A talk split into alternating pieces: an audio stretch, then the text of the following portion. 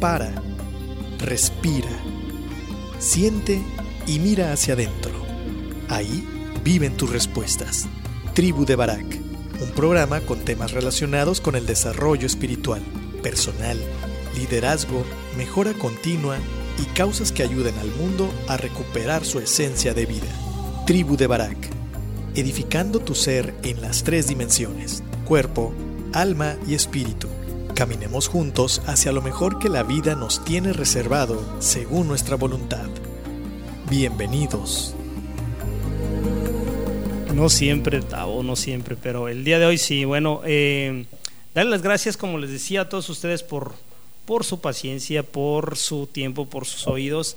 Y esperemos que este programa sea lo suficientemente interesante entretenido para que iniciemos o continuemos nuestro día, eh, sea cuál es la, las actividades que tengas, estudio, trabajo, eh, convivencia. Hoy no fueron los niños a la escuela, entonces a lo mejor tu día, tu día cambió. Y bueno, vamos a hablar de algo que tiene mucho que ver con lo que va en contra de lo que somos nosotros como seres humanos y se llama soledad, se llama estar solo y que a veces esta sensación se convierte en otra cosa muy parecida, pero que no es lo mismo que se llama desolación. La soledad regularmente la, la etiquetamos, ya sea como buena como mala, dependiendo cuál sea tu, tu estado de ánimo, eh, dependiendo cuál sea la situación que te lleve a estar solo. Sin embargo, si le quitamos las etiquetas, la soledad, pues es un, es un estado, es un, es, es un estado mental y algunas veces es un estado físico, ¿no? El estar aislado no necesariamente tiene que ver con estar solo y a veces estar acompañado no tiene que ver con eh, estar acompañado, puedes estar rodeado de gente y sentirte solo, ¿no? Eh, en el programa pasado hice una mención precisamente que da origen al programa del día de hoy, el, caso del señor eh, Robin Williams que se suicida y dentro de su carta de suicidio él dice que se suicida porque se sentía y él, él escribió algo antes años antes de suicidarse donde decía que hay que solamente hay una cosa peor que estar solo y era sentirse solo a pesar de estar rodeado de gente. Entonces yo creo que esa, esa situación tiene que ver precisamente con la desolación. Eh, la desolación tiene que ver con estar solo y desear estar acompañado y no poderlo estar.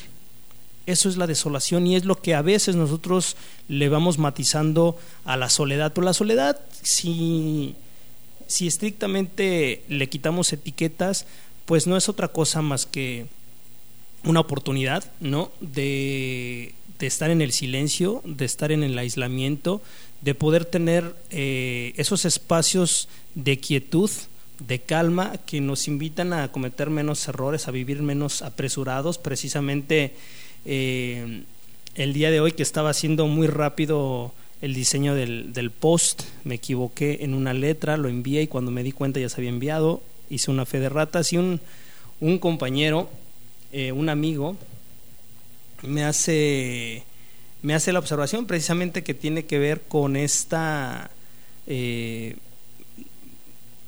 vorágine de cosas que de repente cada uno de nosotros tiene, en este caso un servidor, y por estar haciendo las cosas lo más rápido posible, no necesariamente salen bien y, y esto a qué da origen? Da origen a que no tenemos momentos de pausa, de soledad, de soledad. a veces le huimos a la soledad, eh, no nos gusta estar solos, ya que, como, como lo dije al inicio, somos animales gregarios, somos eh, animales hechos para estar en sociedad. Es por eso que nuestra, el sentido de la familia para el ser humano es algo fundamental e importante y es la razón principal por la que la soledad le damos una connotación eh, no muy positiva, regularmente la, la, acuñamos para eh, como algo negativo, ¿no? De ahí viene la frase de si sigues con esa actitud, ese carácter, te vas a quedar solo o por eso estás solo, porque le damos una connotación negativa, ¿no?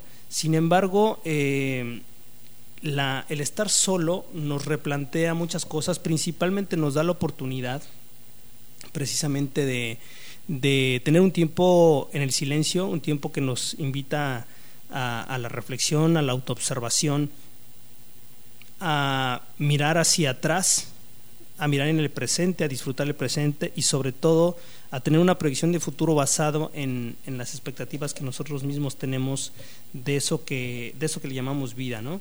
Eh, la soledad no se cura ni se quita, la soledad se vive y es toda una invitación para disfrutarla, para podernos llenar de energías, para podernos llenar de nosotros mismos. Y, lo curioso de esto es que la propia soledad, cuando nosotros la, vivimos eh, de una manera positiva, con una, con una voluntad eh, propositiva, nos, nos genera un, un mundo de oportunidades, primero de autoobservación, de tranquilidad, de quietud, de reflexión, de, un, de una exploración y autoconocimiento propio y cuando nosotros vamos conociéndonos a nosotros mismos, donde vamos analizando cómo estamos actuando en la vida, en la prisa, en, los sentimientos, en la comunidad, en nuestra propia familia, cuando nos volvemos espectadores de nosotros mismos, estamos generando un sentido de conciencia que sin darnos cuenta, poco a poco nos va, nos va llevando hacia, hacia un mayor sentimiento de aceptación y la aceptación nos va a llevar hacia un sentimiento de amor hacia nosotros mismos. Y cuando menos nos damos cuenta, como si fuera cosa mágica, resulta que nos aceptamos más, que nos sentimos mejor con nuestros defectos, con esos kilitos de más, con nuestro color de piel, con nuestro carácter agrio o irregular. Cada vez que nosotros nos permitimos avanzar en momentos de quietud y soledad, nos da la pauta para poder eh, priorizar cosas en un orden superior y no en el orden que la propia sociedad, en el mundo en que vivimos, nos va dictando, ¿no? El tener, el poseer, el estatus, nos va, nos va suplantando, nos va aventando hacia un hacia áreas que de momento son placeres que nos pueden llenar, sin embargo el sentimiento de soledad a veces reaparece con mayor fuerza, con mayor sentimiento, y es por eso que en una sociedad donde podemos tener, no sé, diez mil amigos en, en las redes sociales, resulta que gente con la que realmente cuentas y te conoce, pues no llegan ni, ni, ni a cinco, ¿no? Los puedes contar con los dedos de la mano. Y eso no está triste, el punto es de que la propia, el propio sentimiento de soledad, ese sentido de soledad y a veces de desolación, nos va eh, empujando hacia fugarnos, fugarnos de ese sentimiento y ser en desórdenes sociales o emocionales. Es por eso que hay gente en, en depresión, es por eso que las recetas de, de ansiolíticos cada vez es mayor, ¿no? En sociedades donde vivimos concentradas en, una ciudad, donde estamos rodeados de gente y ese sentimiento de soledad permanece alrededor de nosotros. Y lo más triste es que cuando nosotros llegamos a casa y ese sentimiento aún con tu familia permanece, quiere decir que ya se está convirtiendo en un desorden emocional. ¿Por qué? Porque la, propia eh, quietud eh, que puedes tener en tu vida y experimentarla de una manera positiva resulta que ya no que ya no lo es tanto. Resulta que ahora necesitas estar en contacto con alguien y precisamente los, los gadgets, las, ah, los aparatos y los software que nos permiten estar en comunicación con gente, eh, lo único que hace es que nos va alejando. Por eso precisamente es que ahora mismo esa necesidad de chatear, si yo estoy haciendo nada y estoy en soledad, busco a alguien y contacto a alguien para platicar de lo que sea con quien, con quien sea, el chiste es hacerlo, eh, no importa cuál.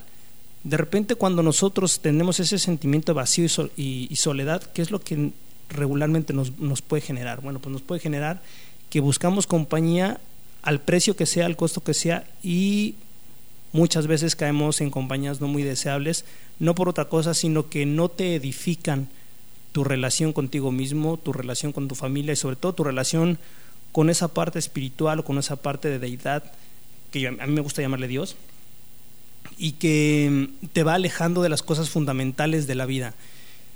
La soledad nos lleva precisamente a tener desórdenes de adicciones, llámalo alcohol, llámalo eh, trabajo en exceso, llámalo drogas, eh, llámalo juego. Hay muchos desórdenes, incluso eh, el, desorden precisamente del celular, de estar siempre conectado.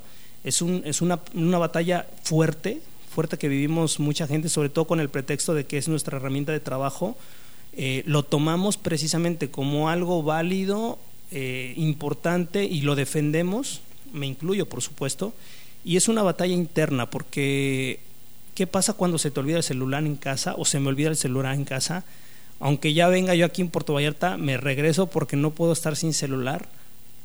Sí es cierto que es una principal fuente de comunicación, sin embargo no pasa nada si una mañana no estamos conectados. Eh, pueden pasar cosas y no te puedes enterar, sí, es probable, pero va más allá de la propia herramienta, va más allá de eso, sino es la ansiedad que tenemos de estar conectados con algo para no estar solos, para no sentirnos aislados o no sentirnos eh, en una burbuja que a veces cuesta muchísimo trabajo romper. Eh, cuando hablamos de, de, sentirse solo, va más allá que es estar solo. Eh, sentirse solo puede ser eh, la puerta de entrada a una depresión que puede llegar a ser crónica, una depresión que nos va a llevar a cosas un poquito más fuertes que incluso se vuelven tan crónicas que ya deben, deben ser tratadas por psiquiatras y el psiquiatra te va a mandar seguramente ansiolíticos para estar eh, para tenerte controlado esa depresión. Eh, es, es, es, un espiral sin fondo que nosotros podemos entrar sin necesariamente darnos cuenta. Pero ¿dónde nace ese sentimiento de soledad? Precisamente nace de no tener la cultura o la costumbre de tener momentos diarios de aislamiento, reflexión, soledad o meditación. En algún momento en este programa hicimos precisamente una introducción al mindfulness, que es una, es una técnica de meditación que lo que traducido al español es eh, mente plena, estar en el aquí y en la ahora, en lo que está sucediendo y no estar en este programa de radio hablando y teniendo una necesidad de llegar el celular porque estoy buscando o estoy esperando una, una llamada o estoy esperando o necesito mandar un correo y estoy aquí presente, sin embargo mi mente está viajando, está brincando de un lugar a otro.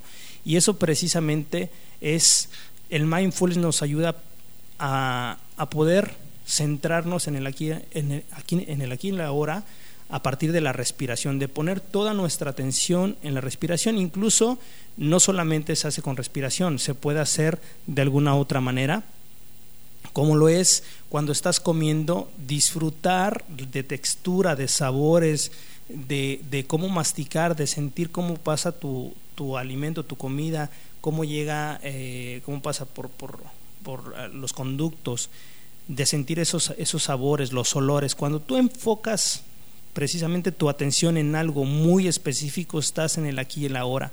Es una técnica que nos ayuda precisamente a sentirnos plenos, vivos y es un antídoto infalible para no sentirnos solos. Solamente es un camino el cual te va a llevar a algo más grande que es esa, ese contacto pleno con la vida, contigo mismo, todo, que somos todos nosotros juntos, el universo y Dios somos, nos convertimos en uno mismo cuando estamos presentes. Esencialmente, eh, esos tiempos de, soledad que pueden ser incluso provocados, no, no circunstanciales, es la gran diferencia. Cuando tú con tu intención buscas espacios donde tú puedas estar aislado, en soledad, en silencio, para hacer diferentes cosas, no solamente reflexionar, tenemos tiempo para escribir, tenemos tiempo para para leer y al leer no te sientes acompañado, tu mente vuela, tu mente te envuelve y te abre nuevas posibilidades, te empiezas a platicar con alguien. Estar solo no significa no hacer nada y a veces lo confundimos, porque estoy solo no tengo que hacer nada o no quiero hacer nada. Estar solo te da una puerta a una, a una inmensidad de cosas, nos da la oportunidad de hacernos preguntas, de cuestionarnos cómo estamos parados ante la vida, nos da la oportunidad de revisar eh, mis avances, me da la oportunidad de planear mi día, me da la oportunidad de estar en contacto con, con Dios o con esa deidad a la que yo, eh, con la que yo profese. Nos da la oportunidad para muchísimas cosas. El problema es que le tenemos miedo y a veces pavor a la soledad, a estar solos o a sentirnos solos. La desolación se convierte en el peor enemigo cuando nosotros buscamos a toda costa estar acompañados y por azares de la vida, porque la gente no quiere, no se dan las cosas y eso nos genera una gran ansiedad y nos genera una gran frustración y esto, como dije, se convierte en un eh, en una espiral descendente que termina en, puede terminar en depresiones crónicas, ¿no? Eh, el tema de la soledad tiene muchas aristas y vamos a tratar de tocar unas más en cuanto regresemos del siguiente bloque. Te vamos a dejar con esta segunda rolita nunca mejor expresada por el señor Ricardo Arjona, es la que sigue, ¿verdad? Con Ricardo Arjona. Ponle mucha atención que nos va a dar la pauta precisamente a la segunda parte de este programa de estar solo, soledad y desolación. No te vayas, regresamos. Piensa en tu cuerpo como el vehículo, tu alma como el volante, tu espíritu como el motor y la mente, tus pensamientos como el conductor de tu vida. En la tribu de Barak observaremos y edificaremos el vehículo, poniendo al conductor al volante, utilizando el motor en favor de la vida y el bienestar. Todos los viernes, 10 de la mañana, por turismoradio.com.